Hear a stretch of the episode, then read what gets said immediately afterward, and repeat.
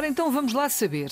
Com uh, o verbo haver, basta dizer hei de, ou has de, ou há de, ou devemos incluir os pronomes pessoais antes do verbo? Por exemplo, eu hei de qualquer coisa, ou tu has de qualquer coisa. Esta é uma questão que foi enviada pelo Francisco, que é nosso ouvinte, e ele tem esta dúvida e queria esclarecê-la. Sandra, o que é que tens a dizer sobre isto? Agradecemos a esta questão, Francisco. É uma dúvida interessante. A resposta eu creio que é simples. No português, uma vez que a nossa língua é uh, rica, complexa, o seu sistema verbal é complexo. Difícil, podes difícil, dizer. Difícil. Temos o indicativo, vários modos: o indicativo, o conjuntivo, o imperativo, o infinitivo. O infinitivo subdivide-se em dois: infinitivo pessoal e infinitivo impessoal.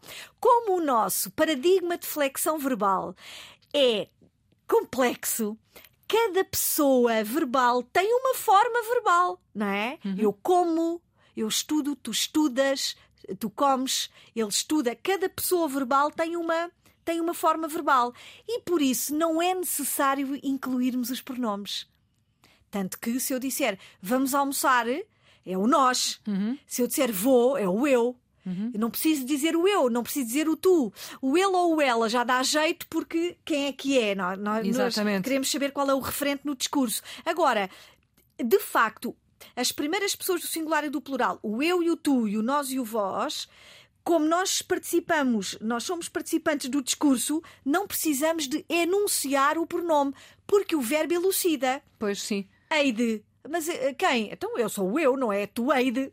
Pois, claro. é é, é só o eu. Portanto, Francisco, de facto, como o, o, o português. E, e, e, e, o português é uma língua de sujeito nulo precisamente por isso. Porque a flexão verbal é tão rica que permite a omissão dos pronomes. Mas é claro que se, se eles estiverem lá, ajudam o receptor a perceber.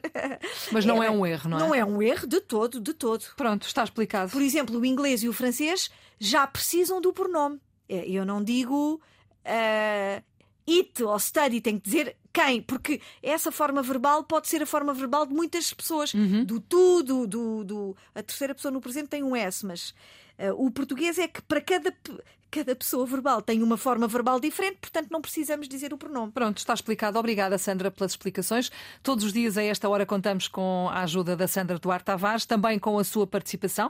Se nos quiser enviar dúvidas, eh, perguntas sobre como é que se escreve esta palavra, como é que se pronuncia aquela, dúvidas de português, está no sítio certo. É aqui, 9121 20501, todos os dias a esta hora, ou sempre quiser também disponível na RTP Play.